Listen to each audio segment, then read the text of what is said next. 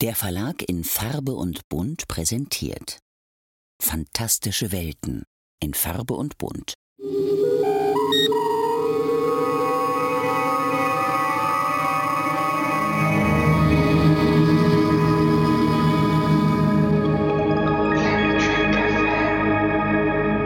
Guten Tag. This is Terry Farrell coming from Santa Monica, California to wish you all a fantastic second season rewatch on Planet Trek FM.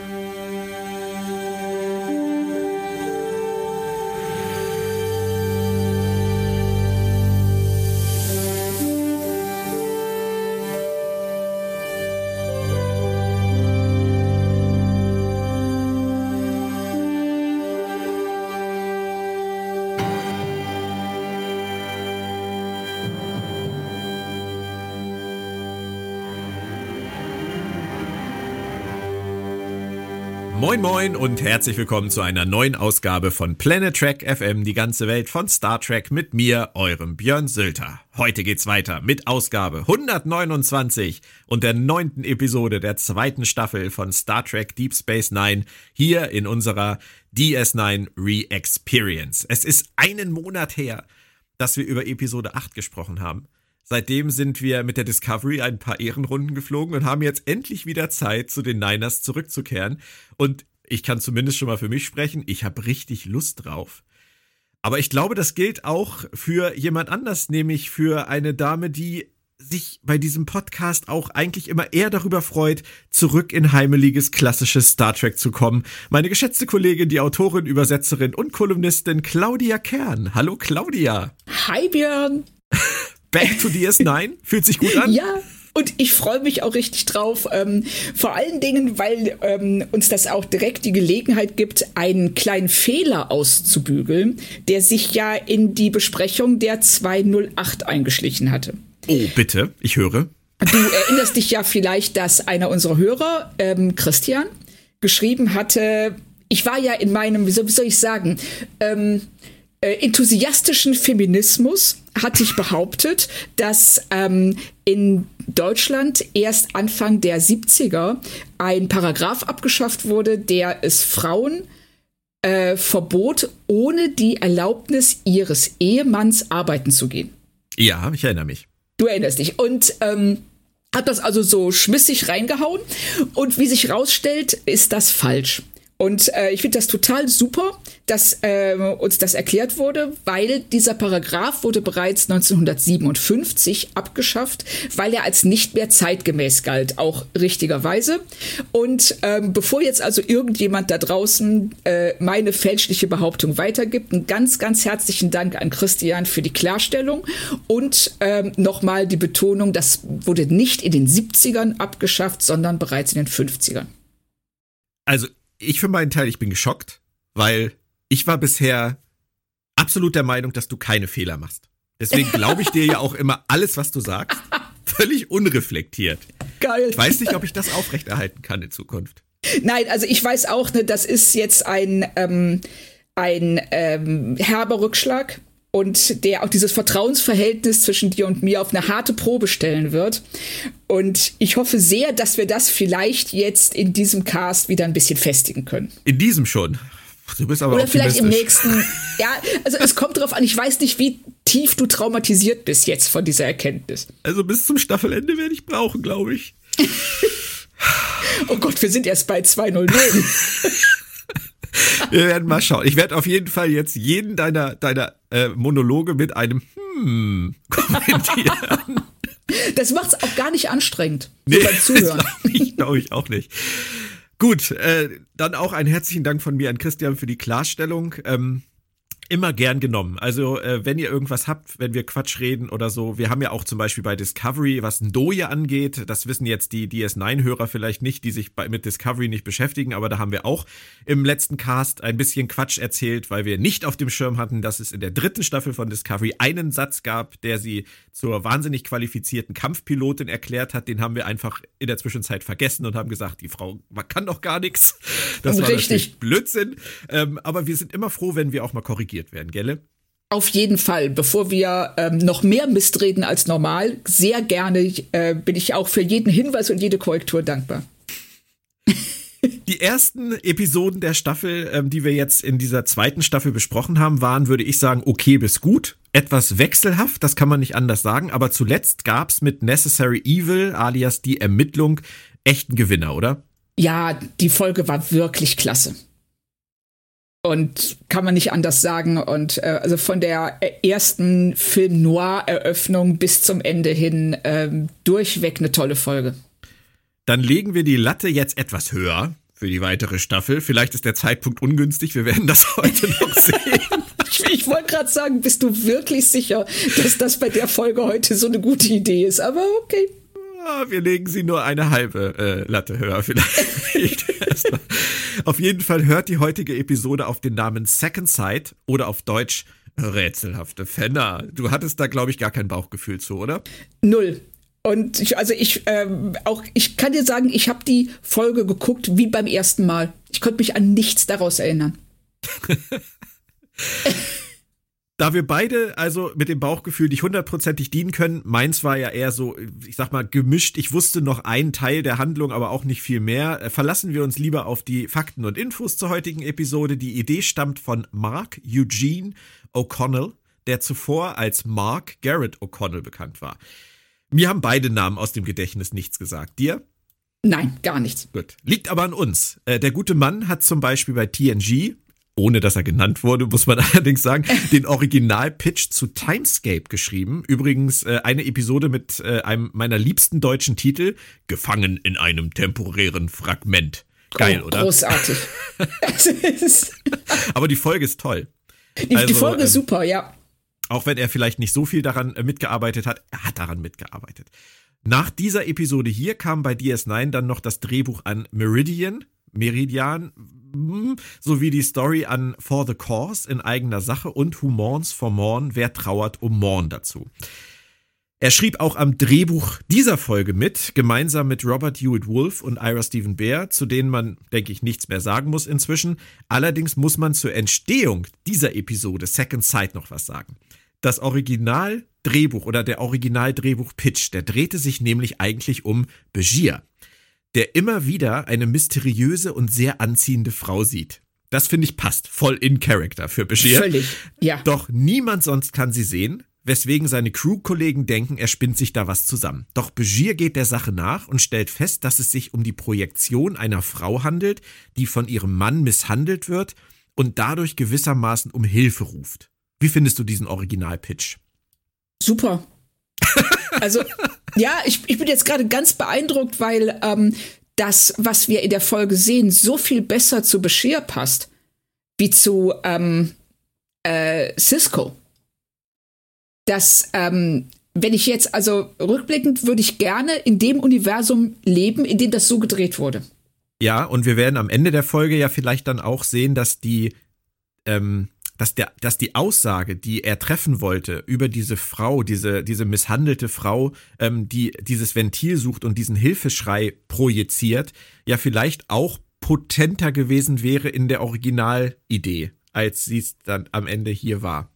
Ich dachte gerade genau dasselbe, weil das ist ja so eine Art von multipler Persönlichkeit, die ja dann, ähm, ja, die ja entsteht, diese Abkapselung von sich selbst, die man ähm, dann wählt, wenn man in einer Situation gefangen ist, die so furchtbar ist, dass man die einfach nicht aushalten kann, seelisch. Ja, genau. Aber wir werden das sehen. Ähm, Im Drehbuchprozess kam dann Michael Piller zur Tür rein und hatte die Idee, den Fokus auf Cisco zu legen. Jetzt wirst du sagen, oh no. Sein Wunsch war es, Cisco ab hier stärker zu definieren. Er sah in Cisco jemanden, der anpackt, der aufbaut, während Picard für ihn eher der Erforscher war. Soweit würde ich ihm da folgen können. Und ja. er wollte einen Cisco, der sich einem Projekt voll verschreibt und dadurch eine eigene Identität erhält und war der Meinung, dass eine Romanze wie hier eine Chance wäre, Cisco zu erden und dem Publikum die Chance zu geben, sich mit ihm auf emotionaler Ebene zu verbinden. Wie siehst du das? Ähm, ich halte das für unnötig kompliziert. so. Ich weiß nicht, wie du es siehst, aber ich finde, dass Michael Piller hier aus etwas ein Problem macht, das so gar keins ist. So kompliziert, wie er es äh, sich äh, hingeleitet hat, glaube ich, hätte ich es auch nicht gesehen. Ich finde es richtig, Cisco ein wenig näher zu beleuchten, was vielleicht auch seine eigenen Gefühle in Bezug auf seinen Verlust angeht. Das tun sie ja hier auch. Ja. Ähm, das finde ich gut, aber ich glaube, man hätte es nicht unbedingt zu diesem Zeitpunkt zum Gegenstand einer solchen Folge machen müssen. In dieser Ausprägung. Es wäre, glaube ich, anders gegangen, aber grundsätzlich verstehe ich, ich verstehe, wo er hin wollte. Ich glaube aber, dass er die falsche Folge ausgewählt hat, um sie einmal komplett umzukrempeln. Ja, richtig. Den, den Eindruck hatte ich nämlich auch. Also es wirkt äh, aufgesetzt. Es wirkt künstlich. Ja. Und man bekommt auch den Eindruck, dass ähm, äh, Avery Brooks auch nicht so richtig weiß, wer das spielen soll, weil es ähm, so aus dem Nichts rauskommt. Also gerade nach der Eröffnungsszene, in, mit der wir uns ja gleich beschäftigen werden, äh, finde ich es etwas unglücklich, um es mal so zu sagen. Und der Knaller ist, am Ende, als alles fertig war, waren Ira Stephen Bear und Michael Piller und Robert Hewitt Wolf nicht glücklich mit dem Ergebnis. Aus ganz unterschiedlichen Gründen. Nur Mark Garrett O'Connell der eigentlich ja nur die Originalidee geliefert hatte, die auf links gedreht wurde, saß damals glücklich mit dem Ergebnis vor dem Fernseher. Da muss man dann auch nicht mehr mitkommen. Nee, aber wirklich nicht. Regie führte Alexander Singer, der 22 Mal für Star Trek aktiv war, sechsmal TNG, darunter Relics, Besuch von der alten Enterprise mit Scotty und Ship in a Bottle, das Schiff in der Flasche mit Professor Moriarty. In DS9 war dies seine erste von ebenfalls sechs Arbeiten. Einige starke Episoden sollten folgen und für Voyager war er dann noch zehnmal aktiv. Unter anderem an einer meiner Lieblingsfolgen, die völlig unterbewertet ist, meiner Meinung nach, nämlich Waking Moments, wache Momente. Das ist die, wo sie irgendwie nicht merken, dass um sie herum Leute laufen, die sie irgendwie untersuchen. Wo Janeway mit Kopfschmerzen in ihrem Büro sitzt und dann erkennt man auf einmal, dass sie so ein komisches Gerät auf hat, das in sich in ihren Kopf bohrt, was aber sie nicht sehen kann und auch nicht, ja. was sie auch nicht scannen können. Die fand ich total strange. Ja. Die mochte ich total gerne. Richtig. Also die, ähm, jetzt, jetzt wo du es sagst, erinnere ich mich auch wieder. Die, ja. äh, ich fand die auch richtig gut. Diese scheiß Kopfschmerzen. Zum Schluss noch zu den Einschaltquoten. Die S9 stieg am 21. November 1993 weiter, diesmal auf ein 9.4er Rating und somit rund 8,5 Millionen Fans. TNG sendete einen Tag später, am 22. November, die Episode Inheritance, Sungs Vermächtnis und erreichte 11,6 Millionen Fans. Erneut etwas weniger als in der Vorwoche. Zum Inhalt der Folge noch. Cisco lernt auf der Promenade Fenner kennen und verguckt sich in sie. Immer wieder taucht sie dann auf und verschwindet genauso plötzlich wieder. Als Cisco später auf der Prometheus Professor Seetiks Frau Nidell sieht, denkt er, er stehe erneut Fenner gegenüber, doch Nidell scheint ihn nicht zu kennen. Ein Mysterium für Hercule Poirot eigentlich, oder?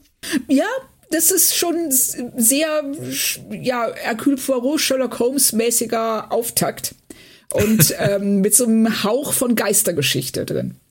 Genau. Oh, aber zum Glück nicht die Geistergeschichte mit dem Flaschengeist von Dr. Crusher.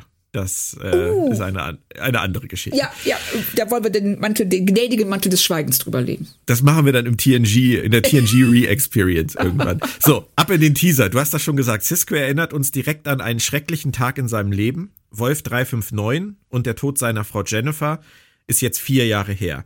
Und ich finde sein, sein Kommentar am Anfang wirklich stark geschrieben, dass er nicht weiß, was ihn mehr quält, das Datum an sich oder dass niemand mehr Notiz davon nimmt. Das finde ich war schon ein echt guter Auftakt. Ja, richtig. Und ähm, ich weiß nicht, wie sie es im Deutschen gesagt haben. Du meinst gerade, niemand mehr Notiz davon nimmt.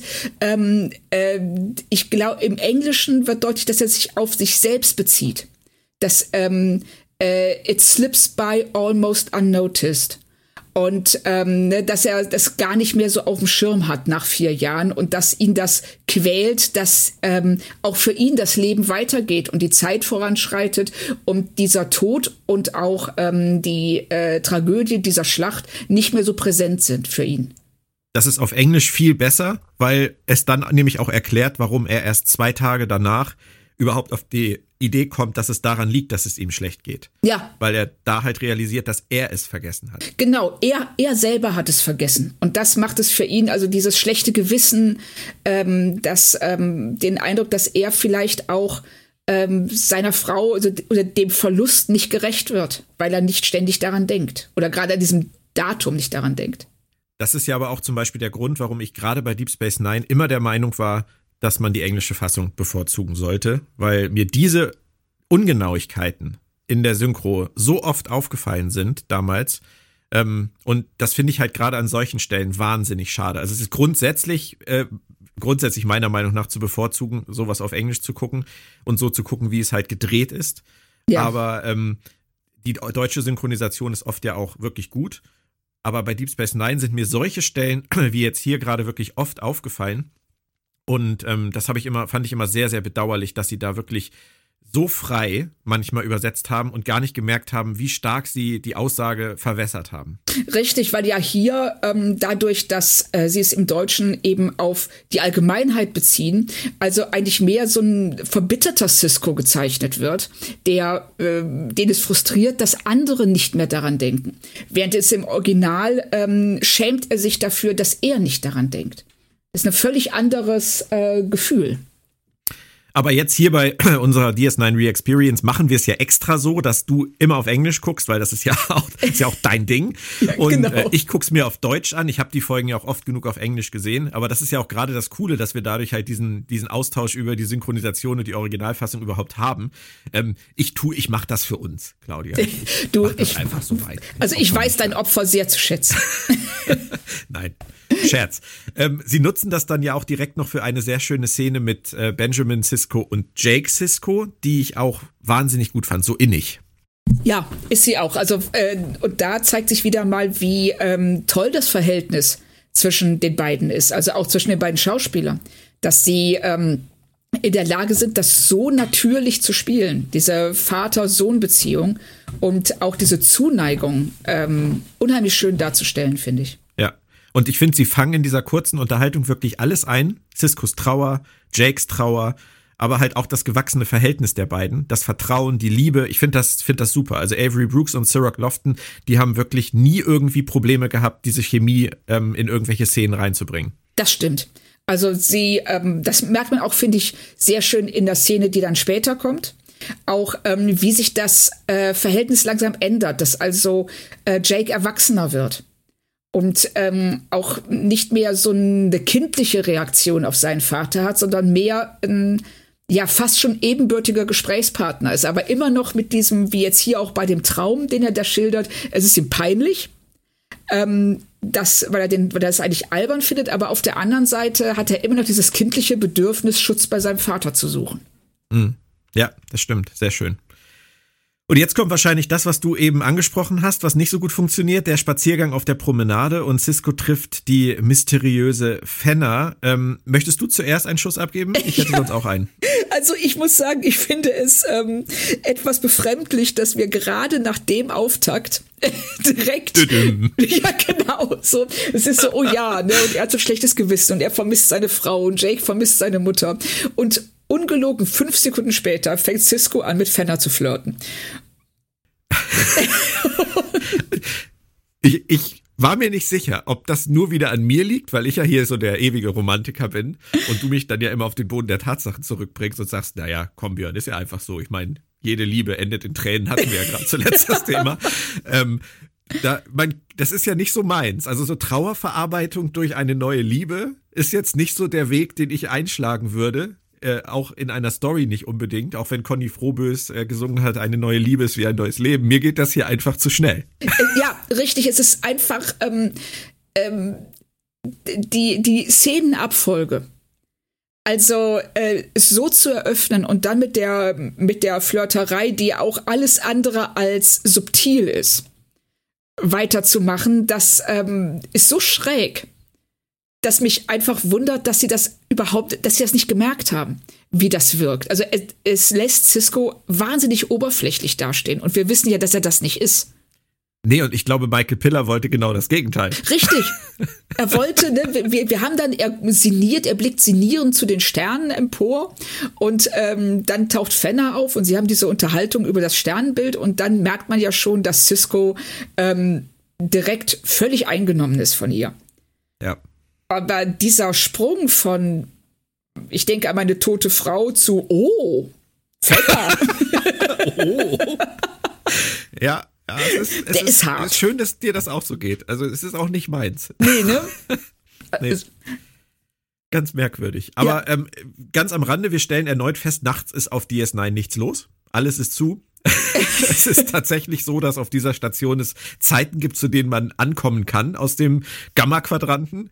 Auch wenn einem die Uhrzeit da vielleicht völlig egal ist und auch wenn das deren Tag-Nacht-Rhythmus überhaupt nicht entspricht. Sie müssen sich an die Öffnungszeit von Deep Space Nine halten. Ganz genau, das ist wie beim Straßenverkehrsamt. Da kannst du auch nicht Genau. einfach morgen zum drei kommen, um deinen ähm, Führerschein zu verlängern, sondern bitteschön zwischen 8 und 16 Uhr. Aber nur donnerstags, sonst 8 Ich stelle mir das 12. auch so vor, dass das draußen an den, an den Airlocks steht, weißt du, da wo die, an den Pylonen. Wenn du, ich muss mal gucken, wir machen ja dieses DS9-Handbuch gerade zusammen, ob, eigentlich müsste es da irgendwo drin sein. So ein Schild am Pylon, wo halt steht, äh, hier bitte klingeln, aber nur zwischen 8 und 16 Uhr. Genau. Ansonsten meldet sich hier keiner. Richtig, so alternativ können Sie auch online einen Termin vereinbaren. Wenn es das nicht gibt, dann schreibe ich das ins Handbuch rein. Das merken die bei CrossCut gar nicht. Ja, genau. Und macht dann noch so einen, so einen kleinen Zettel dran, so eine kleine Illustration mit dem äh, Originalzettel und schon haben wir auch dieses, diese Frage geklärt. Genau. Und mitten im Flirt-Satz äh, Satz ist äh, Fenner weg. Findest du denn grundsätzlich, jetzt mal abgesehen davon, dass seine Trauerbewältigung vielleicht ein bisschen schräg ist, als Teaser, als Mysterium okay? Ja, schon. Also es ist ähm, eben direkt die interessante Frage, ähm, wer ist sie? Wieso? Wie kann sie auch auf einmal weg sein? Also das ist ja äh, ein sehr offener Raum da oben auf der Promenade und das, äh, die kann sich ja nicht einfach hinter irgendeiner Topfpflanze verstecken. Nee, und äh, du hast gerade so schön gesagt, Cisco ist direkt sehr eingenommen von ihr und äh, dass er es dann schafft, die Frau, die von der er so eingenommen ist, so wenig zu beachten, dass sie einfach verschwinden kann. Das stimmt. Ja, okay. Okay. Ähm, und am nächsten Morgen merken sofort alle, nicht nur wir, sondern auch alle Kollegen, der Cisco, der hat aber erstaunlich gute Laune heute, was so ein nächtlicher Flirt doch ausmacht. Ich habe auch gedacht, so Kiras Verwirrung. Wenn er reinkommt, also praktisch pfeifend, gut gelaunt, geht direkt zum, äh, zum Kaffeeautomaten, holt sich da nicht seinen, seinen normalen Rectacino, sondern mal einen Tee und macht was ganz Neues und ist nicht so eingefahren in seinen Wegen. Und man merkt, dass Kira so, wieso ist der gut gelaunt? Was ja suggeriert, dass oder impliziert, dass er das sonst nie ist. und, Ja. Aber ich find's lustig. Also das ist, Ist das sowas, sowas stört mich halt auch nicht. Ich meine, Cisco vor dem ersten Kaffee geht halt nicht. Das ist bei Janeway ja auch so. Richtig. Bei Janeway ist es eher der achte Kaffee. Aber ähm, nein, das fand ich, fand ich schon süß. Nur auch, wenn man wieder zurückdenkt, dass er gerade gestern halt noch wirklich so gefangen war in seiner Trauer und in, in der Rückschau. Und dann jetzt halt durch diese Begegnung am Abend jetzt morgens wirklich da reinkommt und dum, dum, dum, dum. das ist, ja, ich es muss ihn irgendwie, es kann ihnen nicht aufgefallen sein, dass das ein bisschen schräg rüberkommt. Sonst hätten sie es, glaube ich, nicht so gemacht. Das denke ich auch. Also ich äh, nehme auch an, dass der Ansatz genau der ist, den du gerade ähm, geschildert hast. Dass sie zeigen wollten, dass er jetzt durch Fenner auf einmal die Möglichkeit sieht, wieder in seinem Leben nach vorn zu blicken. Und ähm, sich eben nicht in dieser Trauer gefangen nehmen zu lassen, sondern daraus auszubrechen und die Möglichkeit sieht, eben auch die schönen Seiten des Lebens wieder zu genießen. Und dass daher diese Fröhlichkeit kommt. Aber du hast schon recht, es ist vom Zeitpunkt her, gerade mit der Eröffnungsszene, schwierig.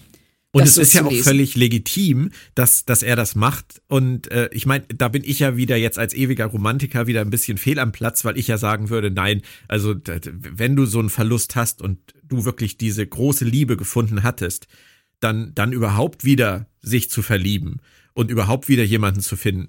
Da bin ich wirklich furchtbar romantisch, was sowas angeht, dass ich sagen würde, das kann ich mir gar nicht vorstellen. So.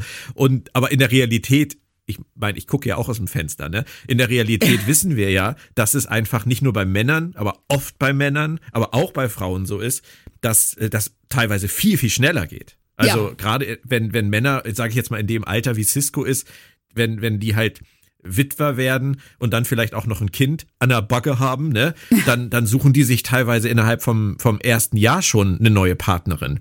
Das Ja. ist halt die Realität. Das ist, das, das ist die Welt. Und das muss ich nicht toll finden, aber dass er vier Jahre gewartet hat und jetzt sich mal wieder bereit dafür fühlt, da muss man ihm ja fast ein Kompliment für machen. Also ich finde es auch völlig legitim. Also ich, ich finde es sogar richtig, weil dein Leben endet nicht mit dem Leben des Partners oder der Partnerin. Und ähm, das äh, und es geht halt weiter und ähm, die Zeit schreitet voran und das dem ja das zu akzeptieren, also auch loszulassen. Darum geht's ja. Und ich könnte da mit äh, dieser ganzen Flirterei auch, wie bereits gesagt, viel besser leben, wenn sie das nicht ähm, aufgebaut hätten auf dieser ersten Szene. Ja. Aber weil du das gerade sagst, lass uns einen kleinen Exkurs zu diesem Thema machen. Ich habe mit Moritz äh, Wohlfahrt gerade bei der Picard letztens die Unterhaltung gehabt über ähm, Jean-Luc Picard, der sich in der ersten Folge der neuen Staffel ähm, unterhält darüber, ob er etwas vermisst in seinem Leben, weil er halt keine langfristige Beziehung hatte. Und Moritz hat sich sehr daran gestört, dass sie im Prinzip äh, Picard unterstellen, dass er etwas, ja, dass, dass er, dass, dass da eine, dass da eine Lücke in seinem Leben ist, die er nicht gefüllt hat, weil er halt nicht verheiratet war oder so eine Beziehung nicht geführt hat. Und ähm, bei dir ist das, glaube ich, auch durchgeklungen. Ja. Ähm, das ist einfach etwas, was ja auch zur eigenen Lebensidentität, zur eigenen Lebensstrategie gehört, zu dem, wie man sich fühlt. Und ähm, deswegen würde ich dir zwar recht geben, es endet nicht das Leben dieser Person, die einen Partner verliert, aber vielleicht hat diese Person für sich ja das Gefühl, dass im Bezug auf Beziehung, im Bezug auf Liebe, im Bezug auf Partnerschaft mit dieser Person, die man verloren hat, alles erlebt wurde, was relevant ist und dass man danach aus seinem Leben auch ohne eine neue Partnerschaft noch wahnsinnig viel machen kann. Ja. Das fände ich zum Beispiel für mich einen viel, einen viel schöneren Ansatz zu sagen, ich, ich hatte das, was ich wollte, in, hatte ich alles. Das kann man eh nicht wiederholen. Und dann verwirkliche ich mich selbst jetzt auf anderen Wegen. Es geht ja nicht nur über einen Partner. Absolut. Da bin ich auch ganz bei dir. Dass ähm, es ist die, es ist dein Leben. Du hast das Recht, das so zu leben, wie du möchtest und wie du es für richtig hältst. Und ob das mit einer Partnerschaft ist oder ohne oder auch, ähm, was mich ja auch bei Picard so gestört hat, dass sie unterstellen, dass ähm, Beziehungen, äh, die nicht diesen Aspekt haben, also keine romantischen Beziehungen sind, niemals so tief gehen können. Und wir wissen ja, dass Picard sehr tiefgehende Freundschaften hatte und ihm zu unterstellen, dass sein Leben dadurch nicht komplett ist, weil er diese das eine nicht hatte. Das äh, finde ich, ja, ich finde es fies fast schon ihm gegenüber. Ja. Und ähm, ich gebe dir, ich gebe dir völlig recht. Man kann eine Partnerschaft, eine Partnerschaft ist nicht ähm, der, der, der Dreh- und Angelpunkt des Lebens oder muss es nicht sein. Du kannst dich auf ganz verschiedene Weisen verwirklichen. Und wenn du glaubst, dass du nach einer, ähm, nach einer beendeten Beziehung, aus welchen Gründen auch immer, durch den Tod der Person oder auch, weil es einfach geendet hat, ähm, das nicht mehr möchtest, absolut legitim. Und auch okay, aber das andere ist eben genauso okay, zu sagen, nein, ich fühle mich allein, nicht komplett. Oder wenn du es weniger auf dich selbst beziehen willst, dass du sagst, ähm, ich habe diese, ich habe einer Person sehr, sehr viel gegeben und habe sehr viel bekommen. Und ich möchte so eine Intimität noch einmal erleben mit einer anderen Person. Und ich weiß, es wird anders als vorher, aber ich lasse mich darauf ein. Genau. Und gerade in Filmen und Serien ähm, gibt es da ja einfach sehr unterschiedliche Grade des Gelingens und Misslingens, was die Darstellung von sowas angeht. Hier haben wir jetzt schon gesagt, ist der Sprung so schräg, dass wir sagen würden, das passt irgendwie nicht zusammen. Ja. Und wird vielleicht Cisco auch nicht gerecht. Auf der anderen Seite, jetzt komme ich wieder, so ein Film wie Schlaflos in Seattle mit Tom ja. Hanks und Mac Ryan. Da finde ich, ist die Herleitung aus dem, aus der Trauer, die er auch Jahre nach dem Tod seiner Frau und auch, er ist ja auch alleinerziehender Vater in dem Film, ähm, das, die er fühlt, die für ihn so präsent ist, die dann aber irgendwann durch diese, durch diese andere Person auf eine magische Art und Weise umschlägt und er kann sich, obwohl er es gar nicht vorhatte, wieder auf etwas einlassen. So gut geschrieben, so schön geschrieben, dass ich das da emotional auch nachvollziehen kann. Richtig. Ähm, das funktioniert sehr gut. Und ähm, ich habe gestern Tod auf dem Nil gesehen. Oh, und ähm, ja, durch, durchaus. Und da ist auch, also da machen sie, ich will nicht spoilern, deshalb sage ich einfach nur, dass ähm, Verlust und Beziehungen da auch eine Rolle spielen. Und da wird, ähm, da geht eine Person anders damit um. Aber okay. ebenso nachvollziehbar.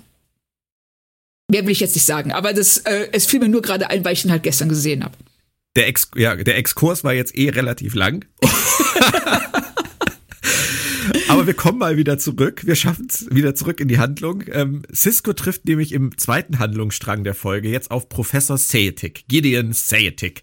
Und ich habe den gesehen, ich habe ihn gehört, ich habe sie auf Deutsch geguckt und äh, habe gedacht, ey, das muss der Zwillingsbruder von John Hammond aus Jurassic Park sein. Oh ja, stimmt. das, der hat eine wahnsinnige Arroganz. Ähm, äh, äh ist ungeheuer selbstzufrieden und wie Dex schon direkt am Anfang sagt, äh, um ihn einzuführen, was sie auch wirklich schön gemacht haben, Terraformer sind weder bescheiden noch vernünftig. Und, und das definiert ihn ja eigentlich schon direkt sehr gut. Und ähm, er äh, sagt ja dann auch gleich, dass er äh, den Planeten so und so gestaltet hat und warum Cisco denn nicht diese äh, sich, sich seine Da Vinci Wasserfälle angesehen hat und er hat das Highlight verpasst. Da muss ich ein bisschen an Parameter durch die Galaxis denken. So, oh, habt ihr meine Fjorde nicht gesehen? Ich habe diese tollen Fjorde gemacht. Aber ich finde es ja, ich find's ja schön, dass dir das auch so ein bisschen aufgefallen ist, dass er diese, diese leichten John Hammond-Vibes hat. Total. Ähm, das, auf Deutsch ist es halt wirklich lustig. Ich musste dann Pause machen und habe dann nachgeguckt und tatsächlich Friedrich W. Bauschulte hat John Hammond und Gideon Sayetic synchronisiert. das ist natürlich dann noch doppelt klar gewesen, weil ich Jurassic Park auch auf Deutsch geguckt habe damals, dass, dass ich da natürlich sofort diese Assoziation hatte. Macht Unverwechselbar der Mann. Ja.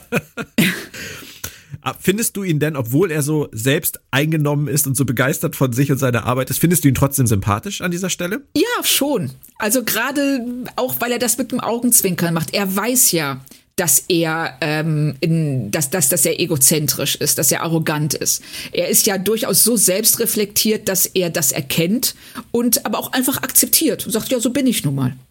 Ja. und, und, und wie ging's dir? Fandst du ihn sympathisch? Ich fand ihn, ich fand ihn einfach amüsant. Ich glaube, das ist halt jemand, wenn du den immer um dich hast, ist das sehr anstrengend. Ja, das wird ja auch noch Thema. Genau. Aber so grundsätzlich, so, so wie er es rüberbringt, ähm, ist das halt schon, macht er das halt schon auf eine, auf eine selbstironische Art und Weise. Teilweise. Teilweise wieder nicht. Äh, ich, das, müsst, das ist halt jemand, wenn man den, den muss man näher kennenlernen. Irgendwann kann man halt sagen, das kann ich ertragen oder halt nicht. Genau. Ja. Bei der kurzen Szene danach mit Dex und Cisco beim Essen habe ich gedacht, geil, das ist lange her, dass sie die beiden auf diese Art und Weise zusammengebracht haben. Haben dann aber aus der Szene irgendwie gar nichts gemacht. Die war irgendwie, das ging nur kurz um den Job und Cisco ist ganz abwesend. Das war wahrscheinlich auch Sinn der Sache.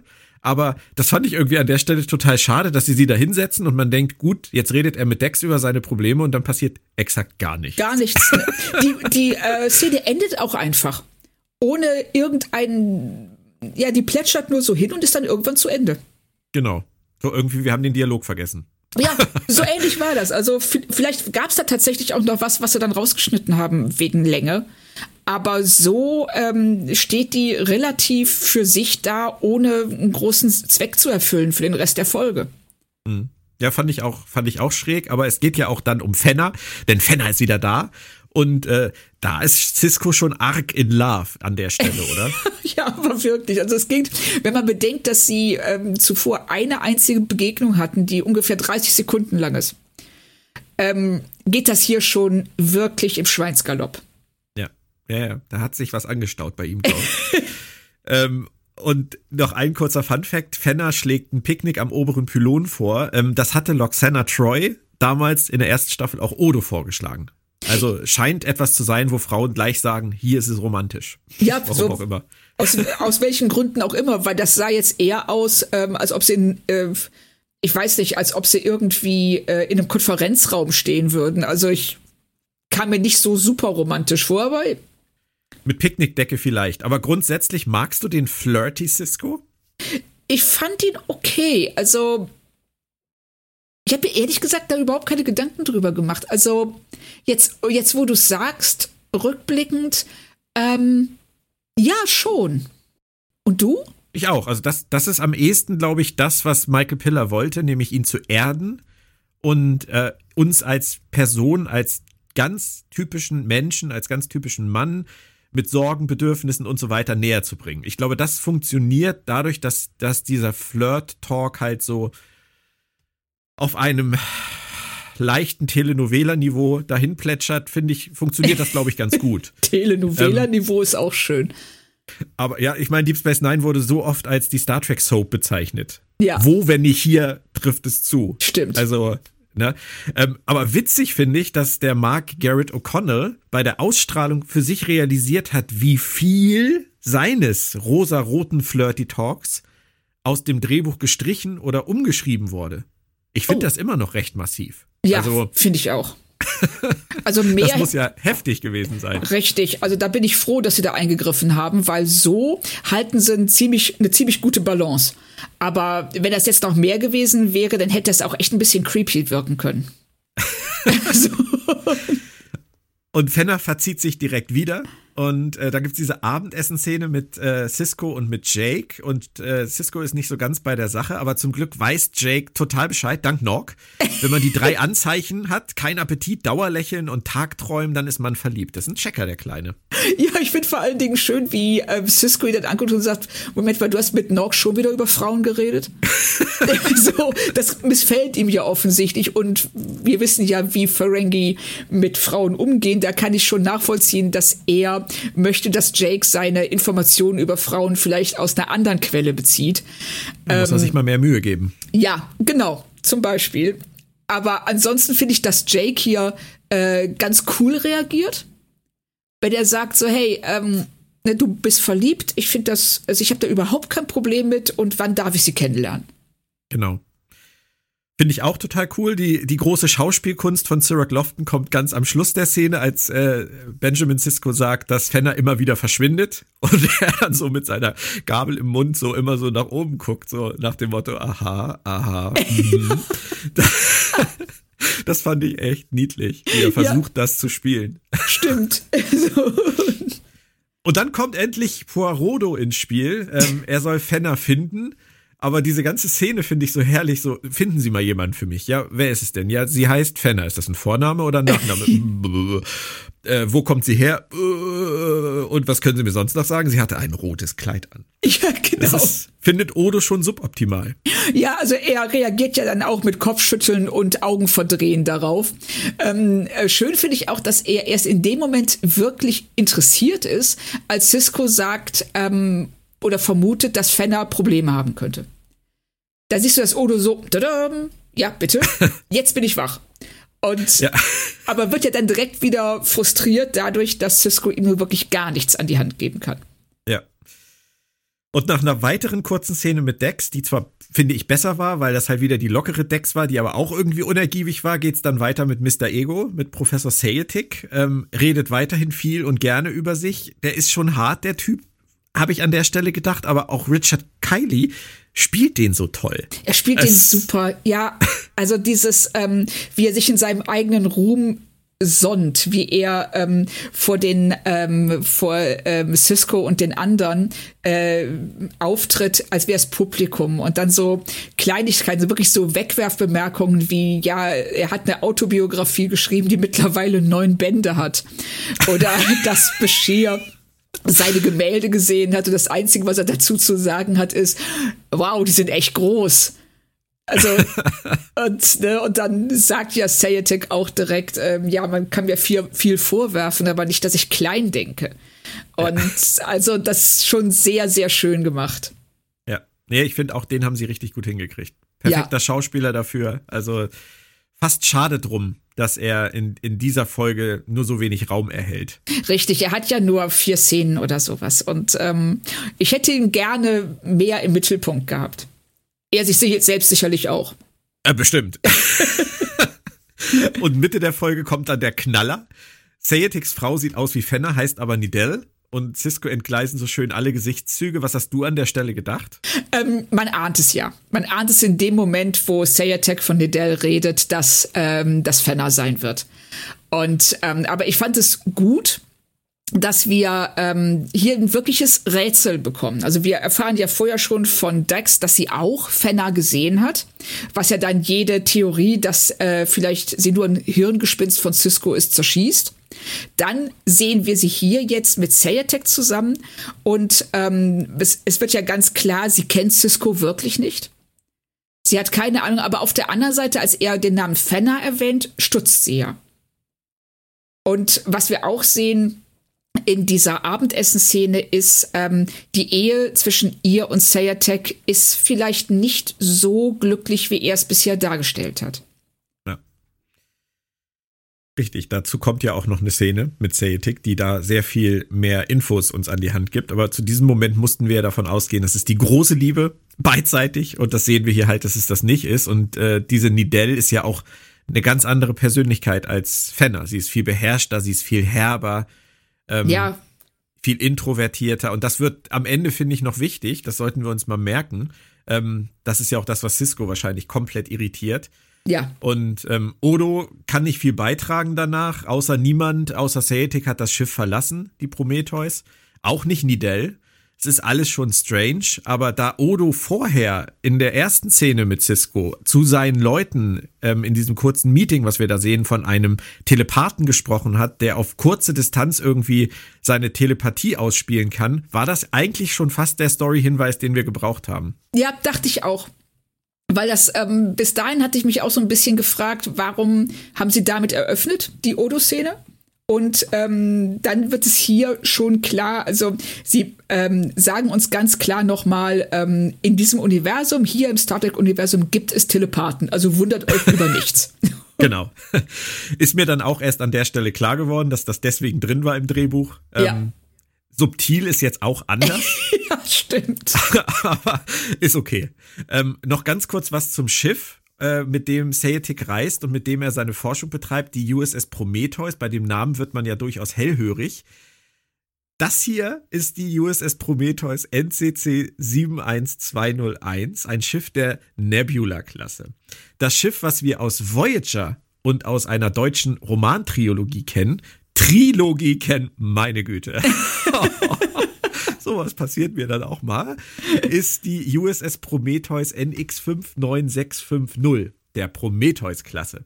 Übrigens gab es in der Voyager-Folge genau genommen zwei Registrierungsnummern, da Michael Okuda auf den Displays eine andere verwendete, Foundation Imaging aber für die Außenansicht die eben von mir genannte nutzte, da sie Okudas Memo nicht bekommen hatten. Sowas gibt's auch in Hollywood.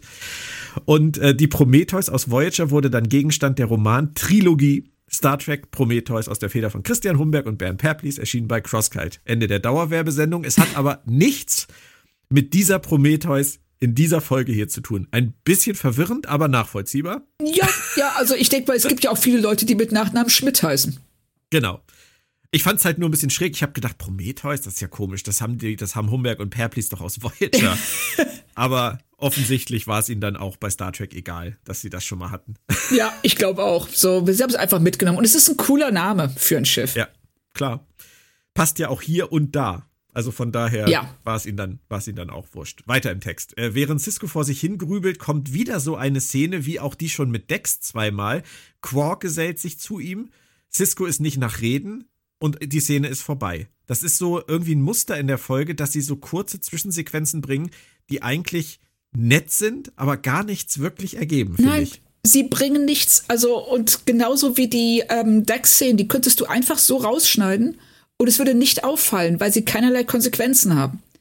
Und hier wollten sie wahrscheinlich einfach nur eine Szene mit Quark haben. Es ist ja auch ganz nett, wenn er sagt, so, hey, hier, ne, unter Männern können wir mal über Frauenprobleme reden. Und Cisco so, nee, lass mal. Und ähm, also er, also Quark blitzt ja da ganz gewaltig ab bei Cisco mit ähm, all seinen Versuchen, ihn irgendwie ähm, äh, zum, zum, ja, zum zur Aussprache zu bringen oder mit ihm überhaupt irgendeine Art von Kontakt aufzunehmen. Er schlägt ihm ja sogar vor, eine Holo-Suite zu besuchen, was Ciscos Blick sagt da ja auch alles. Ja. Aber es ist so als Szene, finde ich auch, wir, wir haben so eine ganze Reihe von Einzelszenen, die völlig losgelöst von der Handlung dastehen und eigentlich niemandem was bringen. die eigentlich nur dafür da sind, äh, mehrere Personen des Casts irgendwie einzusetzen. Ja, weil sie die eh schon bezahlt hatten und dann ja. sollen sie auch was tun. Ja, es ist, es, der einzige, der halt keine wirkliche Szene kriegt, ist O'Brien. Der ist ja nur einmal ganz kurz zu sehen. Ja. Aber ähm, ansonsten, ja, ich, äh, Bashir kommt gar nicht vor, oder? Doch, doch, Bashir doch, ist ja. Doch, äh, der, ähm, aber der ist so unwichtig, der ist mir wieder, wieder entfleucht. Ja, der, ja. Der, der macht ja den Kommentar mit dem Bild und sagt ja dann noch, dass äh, er Sayatek unheimlich unterhaltsam findet. Genau, aber äh, viel ist das halt bei ihm auch nicht. Nee. Und ähm, O'Brien hat nachher noch diese kurze Szene, als es dann auf die Prometheus geht und sagt, jetzt ist es schneller als vorher. Aber das sind halt alles so wirklich, äh, die sind eh am Set. Ja, ja, das, genau. Das sie sind eh da. Wir, wir haben sie schon bezahlt, sollen sie arbeiten. Ich finde es aber gut, dass Cisco auch mit Quark nicht reden will, weil vorher hatte er die Unterhaltung mit Dex und Dex wirft ihm vor, nicht mit ihr zu reden, weil sie jetzt eine Frau ist. Ja. Ähm, aber er redet auch nicht mit dem Mann. Oh, gut, ob Quark jetzt für ihn als Mann durchgeht, weiß ich nicht. Aber ähm, zumindest sind sie da konsequent. Also Cisco will offensichtlich nicht drüber reden und sie gehen jetzt nicht diesen klischeehaften Weg, Männer reden nur mit Männern über Frauen. Ja, das fand ich auch gut. Und ähm, äh, ich fand auch, als Dex, äh, als Dex ihm das vorwirft, ähm, du redest nur nicht mit mir, weil ich jetzt eine Frau bin, da lacht er ja auf so eine völlig übertriebene Weise, ähm, was dir als ähm, Zuschauer schon so vermittelt, ja, sie hat da genau ins Schwarze getroffen. Und er fühlt sich und er fühlt sich ertappt von ihr. Und vielleicht hatten sie dann deshalb die Quark-Szene noch mal extra drin, um das abzufangen, um zu sagen, nee, der, wie du schon sagst, der redet auch nicht mit Männern drüber. Den nächsten Satz habe ich jetzt, glaube ich, schon viermal gesagt. Und dann ist Fenner wieder da. und sie spielen diese Cisco ist verwirrt und Fenner tut, als könne sie kein Wässerchen trüben Karte. Hier schon echt bis zum Exzess aus, oder? Ja. Dauerwiederholung. Also es ist wirklich, also das, ähm, das ist wirklich eine, ähm, ja, eine Dauerschleife. Und ich finde auch, dass, wenn sie sich nach dem Kuss auflöst, Ciscos Reaktion darauf ist so seltsam. Also, ich weiß nicht, ob sie, ob das ein, ähm, ob sie da bei den, mit den Effekten irgendwie ähm, Mist gebaut haben, weil er sitzt dann da, so ganz seltsam starr, guckt sich das an. Und, also ich weiß nicht, wie würdest du reagieren, wenn sich auf einmal vor deinen Augen jemand auflöst? Kommt drauf an, in was für einem Format ich agiere. Also wenn es eine Comedy ist, würde ich wahrscheinlich sagen, es ist nach dem Knutschen normalerweise nie passiert. Also ich wollte jetzt eigentlich, sagen wir mal, du gehst jetzt bei Rewe einkaufen. Okay. Oder bei Aldi oder wo auch immer. Und ähm, stehst an der Kasse und die Kassiererin vor, dir, vor dir sagt ähm, 17,20 Euro, du sagst mit Karte bitte und dann löst sie sich auf. Äh, ich, ich fände es mal sehr interessant. Das wäre vielleicht mal so ein Gag für Verstehen Sie Spaß, ähm, das mal auszuprobieren. Aber ich glaube, ich würde entweder sagen, äh! und einen halben Schritt zurückgehen oder ich würde sagen, what the fuck? Ja, richtig. Oder du würdest dich umdrehen zu der Person, die hinter dir steht und sagen, ähm, haben Sie es auch gesehen? Die ist jetzt weg, oder? so. Ja, aber es war niemand im Raum. Also, ja, aber du, du hast schon recht. Also, Avery Brooks spielt das halt so ein bisschen gelähmt. Ja, völlig. Er wirkt total seltsam. Also, ähm, er erstarrt zuerst, dann sitzt er da, als ob er vom Fernseher sitzen würde und der ist gerade einfach so ausgegangen und er fragt sich, hm, ist ja komisch. Ja. Um, also ganz merkwürdig zurückgenommen und fast schon desinteressiert. Mhm. Ja, stimmt. Aber vorher mochte ich das vor dem Kuss, wie Avery Brooks das spielt, diese Verzweiflung, ja. weil er sie offensichtlich wirklich mag und wirklich daran interessiert wäre, sie näher und echt kennenzulernen. Also das fand ich wieder, das fand ich schön und das passte auch am ehesten für mich zu diesem grüblerischen Cisco vom Anfang. Ja, richtig, weil da merkt man, ähm, ihm ist das wirklich ernst und er möchte wissen, wer sie ist und er äh, versteht nicht, was, äh, wieso diese diese Begegnungen immer so seltsam enden und dass sie nichts von sich preisgibt und das ähm, und diese Doppelgängergeschichte er ist damit er ist damit auch total überfordert. Ja. Und dann kommt's zum großen Finale auf der Prometheus, die große Mission von Gideon Sayetic. Ähm, ich mag's immer total gerne, wenn ich Deep Space Nine gucke, wenn sie dann auf einmal auf irgendwelchen ähm, Sternflottenschiffen sind. Weil diese Kulissen aus der TNG-Ära, die man da Woche für Woche oder auch bei Voyager gesehen hat, die sind bei DS9 ja so wahnsinnig selten. Ja. Und ähm, deswegen mag ich das immer, auch die TNG-Uniformen zu sehen. Ich finde, das ist immer eine total geile Abwechslung. Und ähm, die Unterhaltung zwischen Sayetic und Cisco, die mochte ich auch, weil er ist da auch wieder so drüber. Ähm, aber dann ist er ganz, ganz kurz richtig bei sich und ganz ehrlich auch mit sich selbst, als er erkennt, dass es eigentlich keinen Grund gibt, ihn zu lieben. Und Ja. auch das, finde ich, spielt Richard Kiley total gut. Also, das hat mir so gut gefallen, weil er dann von diesem, ich sag mal, überlebensgroßen Ego, ähm, auf einmal siehst du, wie da die Luft rausgelassen wird. Und er ganz, er sagt ja dann so, Nedell liebt ihn total und dann merkst du, wie er praktisch sich neben, neben sich selbst steht, sich anguckt und sich fragt, wie kann die mich lieben? Und er sagt das ja dann auch, äh, wird ja dann auf einmal leiser und ähm, selbstkritischer und sagt dann, ich verstehe eigentlich gar nicht warum. Ja.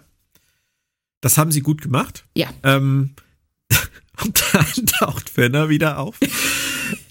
Natürlich. Ähm, aber diesmal setzt Cisco sie fest und Dex kommt und Dex scannt und Fenner besteht aus Energie und weiter geht's zu Sayetik und Nidell, die plötzlich im Sterben liegt, aber er hat niemanden um Hilfe gerufen und Sayetik kennt Fenner und ich habe nur so irgendwie für mich gedacht, das ist wie die große Soap-Opera-Gegenüberstellung am Ende der Folge, wo sich dann alles aufklärt. Ja, also das war auch so unglücklich in den Abläufen. Also alleine, dass Cisco, Dax und Fenner reinkommen. Dann Sayatek aber erstmal erklären, wo's- was mit Nidell ist. Deshalb kann er nicht reagieren auf Fenner, obwohl die sichtbar vor ihm steht. Und hat dann erst, nachdem er seinen äh, Spruch abgelassen hat, nachdem wir wissen, okay, das und das ist das Problem, Nidell liegt im Sterben, dann erst kann er auf sie reagieren, was das Ganze im, im Ablauf ja total seltsam wirken lässt und künstlich. Und, ähm, und dann haben wir auch noch Ciscos Reaktion darauf, der in dieser Szene einfach nur genervt wirkt.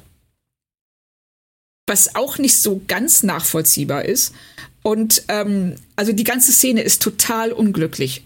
Ja, und wir haben es natürlich äh, schon geahnt. Äh, Nidell ist die Telepathin und sie projiziert Fenner und sie stirbt aber daran und Fenner weiß nichts davon. Es ist hier viel Exposition auf einmal, finde ich. Das Ja. ist, auf einmal kommt das halt alles so raus. Nidell weiß auch nichts davon.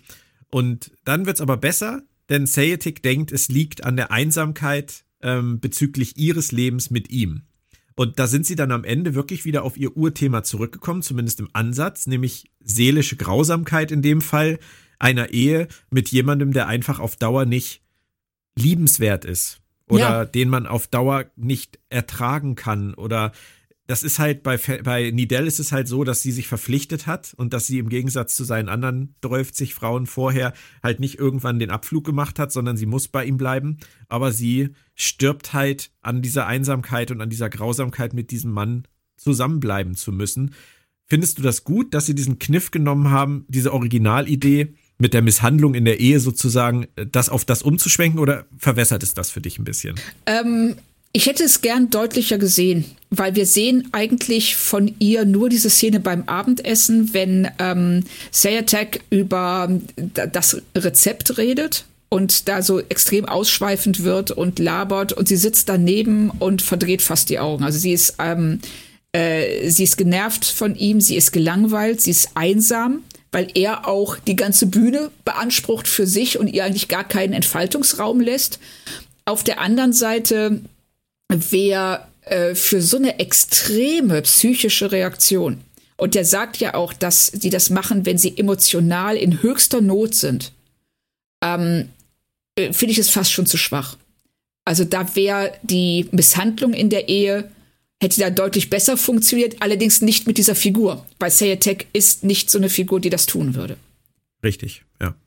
Ja, also es ist, man, man muss das natürlich akzeptieren, dass sie diese Grundidee ähm, anders letztendlich für sich verwendet haben. Das ist ja einfach auch, wenn du so ein Writers Room hast und du hast die Verantwortlichen, die haben das alles auf dem Tisch liegen und sagen, wir wollen jetzt in diese Richtung gehen, Cisco weiterzuentwickeln ähm, und das könnte doch dazu passen. Dann nehmen wir doch diese Begier-Geschichte. Es ist manchmal ein bisschen schade, weil ich glaube, dass die Uridee, ähm, die dahinter steckt von jemandem, der sich damit beschäftigt hat, was er sagen will, unter Umständen halt stärker gewesen wäre. Und Glaub ich, ich sehe diese Folge als Begier-Folge auch wirklich deutlich stärker. Ja. Aber bringt jetzt nichts darüber zu klagen. Ähm, es löst sich alles total gut auf. Fenner, es gibt ihr Leben für Nidell auf und es gibt vorher noch wirklich große Liebesbekundungen zwischen Cisco und Fenner, die mir persönlich viel zu dick aufgetragen waren. Ich weiß nicht, wie es dir geht. Stimmt, ging mir ganz genauso. Es hat nur noch Whitney Houston gefehlt im Hintergrund. Also, das, da, da, da haben sie das Maß verloren, würde ich sagen. Ja, völlig. Also da ähm, vor allen Dingen, das hätte eher funktioniert, wenn wir diese Figur über zwei, drei Folgen kennengelernt hätten. Und ähm, hier wird sie am Anfang eingeführt. Wir haben vier Szenen mit ihr und dann ähm, ähm, haben wir hier diesen großen Casablanca-Moment, der, der einfach viel zu, wie du schon sagst, das ist viel zu viel für die Dauer der Beziehung und für das, was wir gesehen haben davon. Ja. Und dann kommt der große Auftritt von Celtic. Wir hätten jetzt ja schon gedacht, wir haben alle großen Auftritte von ihm schon gesehen, aber er kann ja immer noch einen größeren liefern. Er bringt sich bei seinem Projekt freiwillig um und ähm, entzündet einen tristen Himmelskörper. Es werde Licht. Also Pathos können sie. Das Kann man nicht anders sagen. Ja, also das hat mir auch wirklich richtig, richtig gut gefallen, muss ich sagen, weil es so gut zu ihm passt. Also er ist nicht jemand, der ähm, sich dann ins stille Kämmerlein zurückzieht und sich die Pulsadern aufschneidet, sondern wenn er geht, dann mit dem größtmöglichen Knall. Und was könnte größer sein als ja, sich selbst für die Erschaffung eines neuen Sterns zu opfern. Also dann auch mit dieser Gottreferenz, ne? Und, ähm, und dann so dieses, ähm, dass er gleichzeitig Leben erschafft, um sein eigenes Leben zerstört. Das ist ja auch so ein, so, so ein in der Religion so ein ganz gängiges Thema. Und dass ähm, sein Auftritt da auch wie ihm ganz kurz die Stimme bricht als er sagt, ich habe meinen Nachruf schon geschrieben, weil so eine sowas Wichtiges kann ich ja keinem Fremden überlassen. Der muss nur noch abgedatet werden. Ja.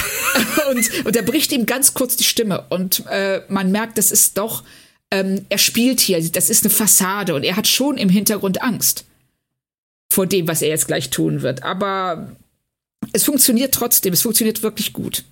Also ich finde tatsächlich diesen, diesen Sayatic-Handlungsstrang, auch wenn er nicht viel zu tun bekommt, auch Richard Kiley nicht viele Gelegenheiten bekommt. Er holt alles raus und die Geschichte von ihm, die ist trotz dieser Kürze der Zeit und dieser wenigen Szenen, ist er als Figur, finde ich, von, von vorne bis hinten nachvollziehbar und schlüssig, ja. ist aufgegangen für mich. Völlig. Also dass ähm, ich auch, auch, dass er eben dann doch am Ende etwas tut, was in gewisser Weise selbstlos ist, aber dann auch wieder nicht. Weil er ja ganz klar sagt, ähm, ich habe alle Triumphe erlebt und äh, zitiert ja dann auch dieses klingonische Gedicht, dass man den, den, den Krieger bedauern muss, der alle Feinde erschlagen hat, weil der hat nichts mehr im Leben. Und er erkennt das und zieht den Stecker, bevor er an den Punkt kommen kann. Das ist übrigens ganz interessant, äh, dieses Gedicht Der Fall des Kang das große Werk eines klingonischen Poeten. Also sie implizieren da ja vor allem in dieser letzten Szene, das ist ja die zweite Erwähnung dieses Werkes, aber in dieser zweiten Szene implizieren sie ja eigentlich den Tod von Kang. Ja. Den sehen wir aber später noch sehr lebendig in der Serie. Ist das ein Kontinu Kontinuitätsfehlerchen oder ist das missinterpretiere ich das? Das habe ich mich aber auch gefragt weil ähm, es, ich, es kam mir ganz genauso vor.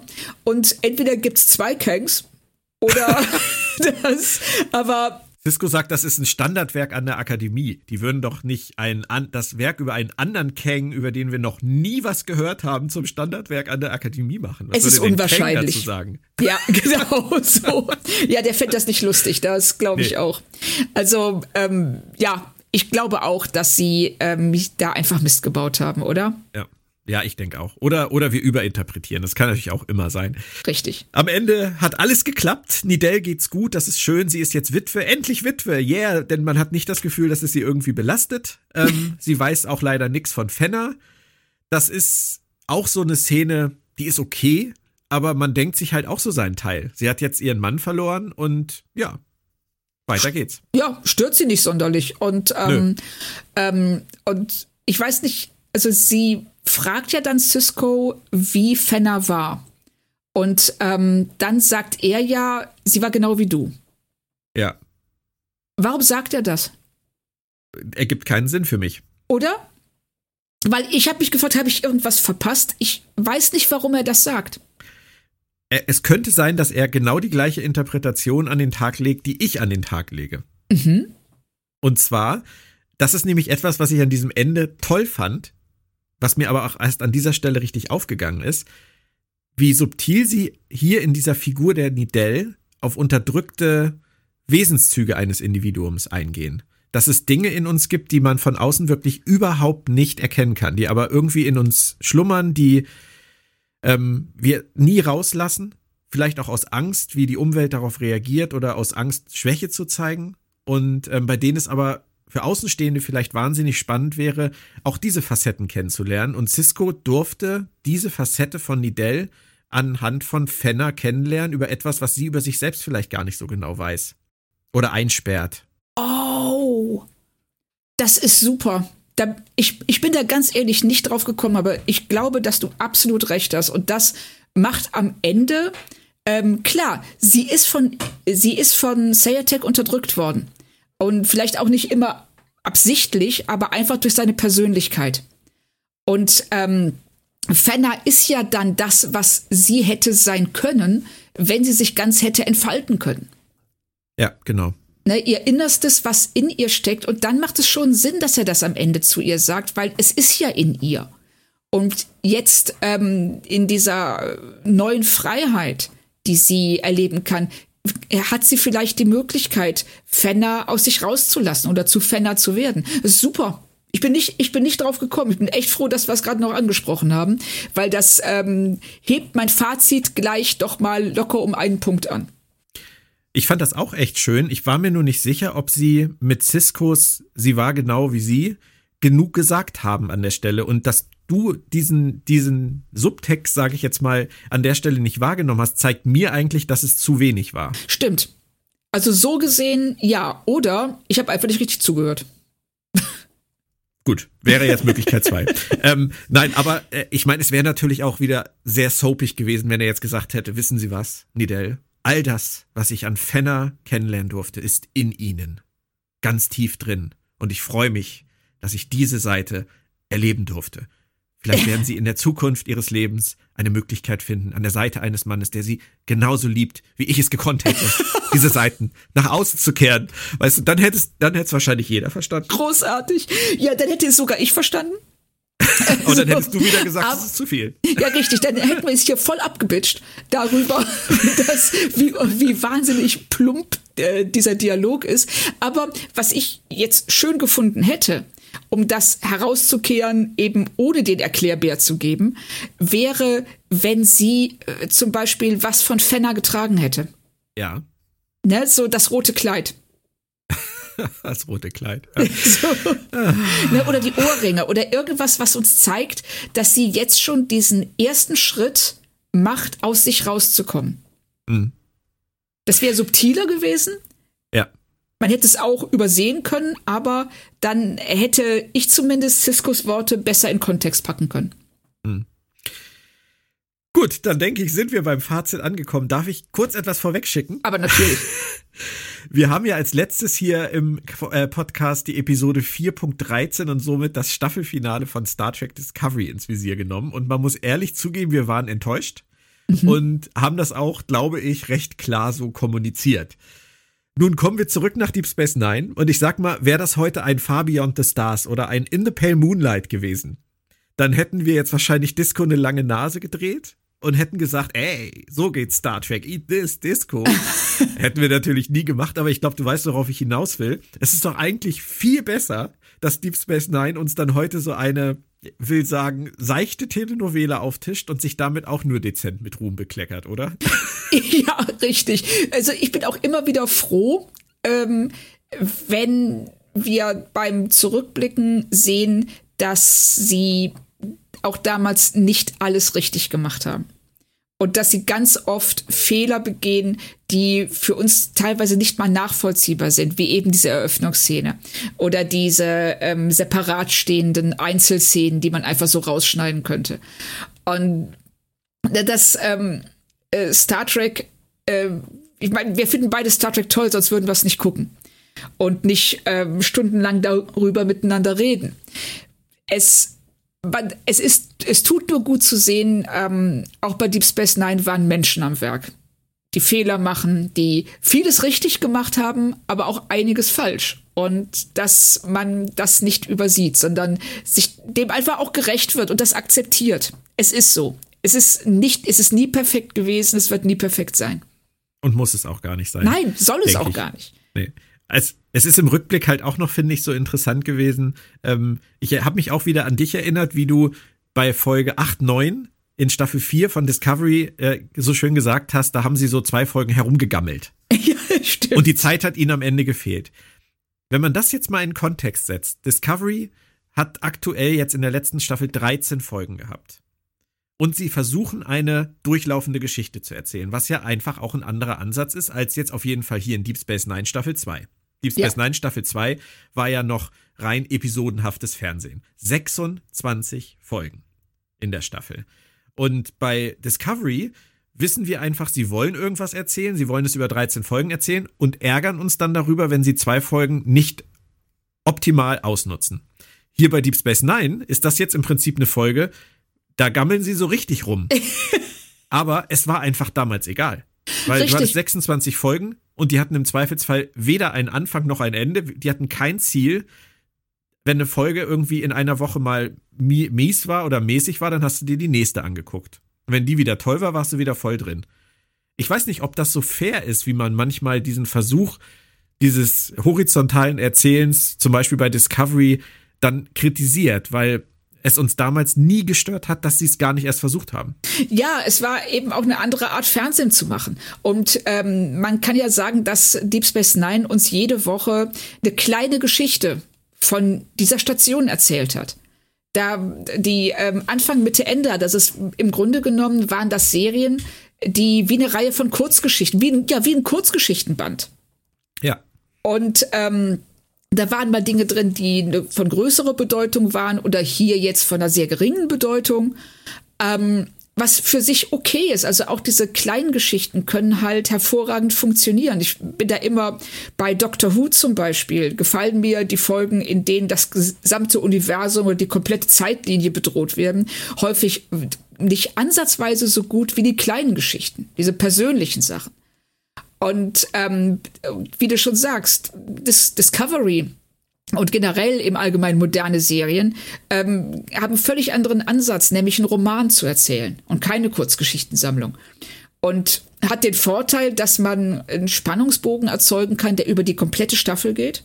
Und wenn der Roman gut ist. Wenn der Roman gut ist, hat den Nachteil, dass wenn du eine nicht so gute Staffel erwischst, ich kann jetzt nicht zu jemandem sagen, der Discovery nicht guckt, guck dir Folge 2, 5 und 9 an, die sind toll. Genau. Jetzt einfach nur irgendwelche Zahlen, weil zwei war definitiv nicht toll. Aber, ähm, weil es geht nicht. Du musst alles gucken. Und wenn dazwischen dann echte Gurken sind, musst du die einfach durchhalten. Und das Rewatch-Potenzial von Einzelfolgen ist halt geringer, würde ja. ich persönlich sagen, aus dem Grund. Ich möchte das ja. noch in zwei, in zwei Richtungen weiterspinnen, ganz kurz, weil du das eben so schön angedeutet hast und habe ich gesagt, wenn der Roman gut ist und in dem Moment pling, war bei mir im Kopf nur, siehe Game of Thrones. Ja. Solange die Romane von George R. R. Martin da waren, und die waren sicherlich nicht alle gleich gut, aber solange sie da waren und sie haben ja das Beste aus den Romanen dann verfilmt, und da konnten da ja auch viel, was George R. R. Martin so an, sag ich mal, an Kram nebenbei erzählt hat, den keiner braucht, weglassen. So lange hat die Serie ja auch ganz anders funktioniert, als dann irgendwann die Autoren der Serie in der Situation waren, nur mit irgendwelchen Wortfetzen von Martin zu arbeiten und daraus selber ihre Dramaturgie für die Staffel zu bauen, Staffel 6, 7, da hat man den Unterschied dann auch gesehen. Ja, man hat ihn gesehen, wobei ich fand ja schon, ähm, ich habe die Bücher gelesen. Ähm, ich fand das Dance of Dragons, was ja bisher leider das letzte ist, ähm, schon deutlich schwächer als die anderen und man sieht die äh, Probleme, die auf Martin zukommen bei den letzten beiden Büchern und was sich dann auch auf die Serie übertragen hat. Also ich bin mir gar nicht so sicher, liegt es an den Autoren oder liegt es einfach daran, dass die Handlungsstränge zu diesem Zeitpunkt an einem Punkt waren, wo du es nicht mehr hättest vernünftig zu Ende bringen können. Auch möglich. Und da bin ich mir echt nicht sicher. Also da würde ich, also ich würde jetzt gerne sagen, warten wir ab, was Martin schreibt, aber er wird es nicht schreiben. oh. Bist du dir da sicher? Also mittlerweile, ich würde gutes Geld darauf verwetten, dass wow. er es nicht mehr zu Ende schreiben wird. Und das, äh, das ist was, es tut mir total leid, auch für ihn, weil das, das Erbe, was er hinterlässt, eben, ja, da, ja, sagen wir mal so, das äh, wird immer unvollständig sein. Und ähm, man wird ihm auch, er, er muss sich diesen Vorwurf auch schon anhören, dass er es nicht zu Ende schreibt, dass er uns hängen lässt. Ja, und zu viele Sachen nebenbei macht. Das ist ja, ja auch noch Teil der, der Geschichte. Er, er, also er, er hat natürlich jetzt auch das Problem, dass ähm, er gesehen hat, wie ähm, die Fans auf das Ende der Serie eingedroschen haben. Und das ist ja, so wie ich es verstehe, ungefähr das Ende, was er sich selber auch ausgedacht hatte. Er hatte das ja äh, HBO so übermittelt, dass die Geschichte so enden sollte. Jetzt sieht er, oh scheiße, fand jetzt niemand so richtig gut. Vielleicht muss ich was anderes machen, aber die Geschichte bietet nichts anderes an. Und, und so dreht er sich im Kreis. Und ähm, wenn er äh, das alles im Kopf hätte, dann glaube ich, hätte er es schon längst geschrieben oder äh, er hätte sich einfach einen Co-Autor dazu genommen, hätte gesagt, hier, pass mal auf, schreib so und so und so. Und wenn du eine bessere Idee hast, sag Bescheid. Genau. ja, richtig. Ja. Aber das ist, äh, ich finde es super schade, aber ich glaube ganz ehrlich nicht, dass es je zu Ende geschrieben wird. Okay, das war der Game of Thrones Knaller. ähm, aber ich wollte doch als anderes Beispiel noch auf Akte X eingehen, weil du das so schön mit dem Kurzgeschichtenband gesagt hast. Für mich ist Akte X ja wirklich auch so eine Liebesbeziehung. Ja. Also ich rede jetzt nicht von Mulder und Scully, sondern ich meine zwischen mir und Akte X, ähm, weil Akte X war so die erste Serie, die für mich wie der Kinofilm der Woche war. Und ähm, ich habe wirklich bei Akte X diese ganzen alleinstehenden Episoden, auch je absurder sie sein konnten, immer mehr lieben gelernt über die Jahre. Wenn es dann um die Alien-Verschwörung ging, haben sie sich grundsätzlich verhoben. Ja. bei dem, was sie versucht haben, weil sie es überhaupt nicht, also wenn ich sage sie, meine ich Chris Carter, ich gucke dich an, Chris Carter, dann da haben sie es einfach überhaupt nicht geschafft, zu wissen, was sie überhaupt schreiben wollen. Und das, was sie zu wissen glaubten, was sie schreiben wollen, haben sie auch noch so wirr geschrieben, dass eigentlich auch am Ende keinen mehr interessiert hat, glaube ich. Ja, sehe ich ganz. Aber das, ändert halt nichts daran, Entschuldige, es ändert halt nichts ja. daran für mich, dass ich bei Akte X halt ungefähr, keine Ahnung, mit, mit, Sicherheit irgendwie 100 Episoden finden würde von den, wie viel sind es, 200, keine Ahnung, wo ich sagen würde, die haben für sich genommen so ein geiles Rewatch-Potenzial, weil das so geile Kurzfilme sind. Ähm, und das ist halt bei Star Trek früher auch immer so gewesen. Du lässt halt einfach einen Prozentsatz der Staffel aus, weil du weißt, das waren halt die Stinker. Aber der Rest ist so gut, dass du es dir immer wieder angucken magst. Und das ist ein Problem, was sie sich heute gezüchtet haben bei Star Trek, dass sie im Prinzip das Wohl ihrer Staffel auf das Fundament ihrer Grundidee stellen und wenn das nicht funktioniert, kannst du die Staffel eigentlich vergessen. Ja, absolut. Und ähm, was du über Akte X sagst, ähm, stimmt. Dass die Mythologiefolgen waren ähm, spätestens ab der vierten Staffel ähm, die schwächsten, die waren praktisch nicht mehr guckbar weil es hat nicht Sinn ergeben. Und man hat eigentlich, ähm, wenn ich heute noch Folgen gucke, dann sind es nur diese Einzelepisoden. So wirklich großartige Sachen wie Bad Blood, Jose Chunks from Outer Space, War of the Coprophages.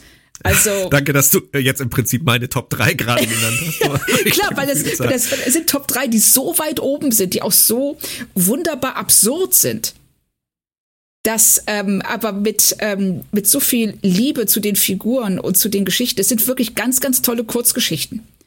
Und, ähm, und die kann man immer wieder gucken. Und bei TNG auch. Ich kann Damok immer wieder gucken. Ship in a Bottle. Ähm, alles Sachen, die zeitlos sind. Ähm, kann ich irgendeine Folge aus Discovery für sich genommen nochmal gucken? Wahrscheinlich schon. Aber es wird immer so sein, als ob ich ein Kapitel aus dem Roman nochmal lese. Und wer macht das? Bei Picard ist es genauso. Ja. Also bei allem, was so komplett aufeinander aufbaut. Wobei wir ja beide die Picard-Staffel bisher echt super finden. Ja, neue. absolut. Ich finde die klasse. Aber auch die wird das Problem haben in den nächsten, also du hast, glaube ich, jetzt vier Folgen geguckt, ich habe drei mhm. geguckt in den nächsten Wochen, sechs, sieben Wochen dass sie natürlich auch ihre Geschichte in, irgendwie in ein Ziel bringen müssen. Und wir haben das bei Discovery erlebt.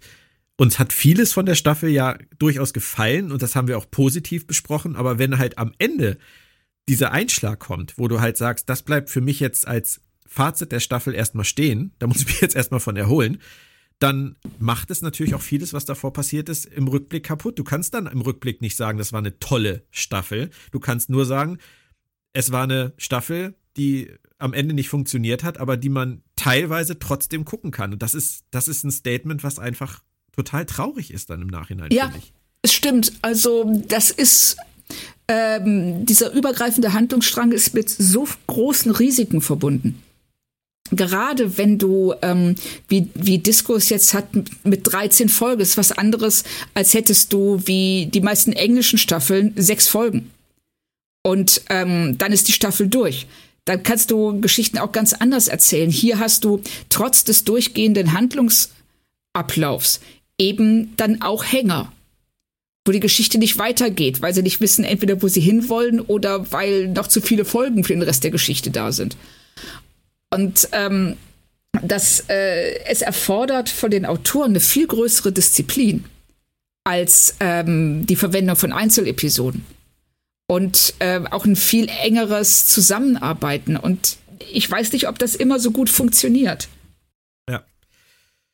Da bleibt Lower Decks bei den New Track-Serien die Serie, die Rewatch-Potenzial hat, weil jede Folge für sich eigentlich funktioniert. Ja. Und bei Prodigy zum Beispiel ist es auch anders. Prodigy hängt auch sehr stark zusammen.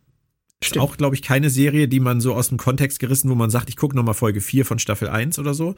Aber ähm, wir werden das weiter im Auge behalten, wie das beim klassischen Star Trek war und wie es beim New Track ist. Möchtest du noch ein kurzes Fazit im Sinne von einer Zahl nennen? Also für mich ist das Highlight der Folge ganz eindeutig Sayatek. Und dank deiner Einschätzung der letzten Szene äh, bin ich jetzt auch versöhnlicher gestimmt, was den Nidell-Fenner-Handlungsstrang betrifft. Ich hatte vorher relativ schwache zwei von fünf gegeben. Ich würde mich jetzt fast schon zu drei von fünf hinreißen lassen oder mindestens 2,5. Ja, so in dem Bereich würde ich es, glaube ich, auch ansiedeln. Ganz vorsichtig. Es ist halt, es, es plätschert halt vor sich hin. Es ist halt der Inbegriff von seicht. Ja. Und ähm, es ist, es funktioniert in sich okay, aber es ist halt nichts, worüber du jetzt irgendwie Du würdest wahrscheinlich niemanden anrufen und sagen, hast du die neue Folge von Star Trek Deep Space Nine geguckt? Richtig. Das. Also ich finde, man kann es, ähm, die Folge ist so, weißt du, wie, wie, diese Filme, du gehst ins Kino mit Freunden, du kommst raus, alle sagen, ja, war okay, und dann redest du nie wieder davon. Genau. Von daher haben wir schon sehr viel drüber geredet. Ähm, mein Fazit ist genauso wie deins. Äh, ich finde es auch schön, dass man, wie du das auch zuletzt bei Discovery mal gemacht hast, eigentlich die Folge in einem Satz zusammenfassen kann. Cisco ist traurig, trifft Mädchen, wird aus Gründen nix, ist am Ende wieder traurig. Mehr haben wir eigentlich nicht gelernt. Von daher würde ich sagen, wir gehen einfach weiter und wir erfreuen uns daran, dass es beim klassischen Star Trek ebenso ist, dass nach der Folge vor der Folge ist und reden nächste Woche dann über Episode 10 aus Staffel 2 von Star Trek Deep Space Nine. Danke, Claudia. Es hat sehr viel Spaß gemacht. Mir ähm, auch. Das nächste Abenteuer heißt Sanctuary, Auge des Universums. Weißt du noch, worum es da geht? Null Ahnung. Ich weiß, es geht um Flüchtlinge und wie diese auf Bajor willkommen geheißen werden, beziehungsweise, glaube ich, nicht willkommen geheißen werden. Das könnte gerade in der aktuellen Gemengelage bei uns in der realen Welt vielleicht einige interessante Gedanken hervorbringen, vielleicht auch nicht, je nachdem, wie sie es behandelt haben. Aber hilft dir das irgendwie oder hast du immer noch keine Idee? Ich habe immer noch keinen Plan, aber ich finde das als, als Idee zumindest schon mal spannend. Dann lassen wir uns wie immer überraschen, verabschieden uns für heute, hören uns ganz bald wieder hier bei Planet Track FM. Bleibt gesund und tschö. Tschüss.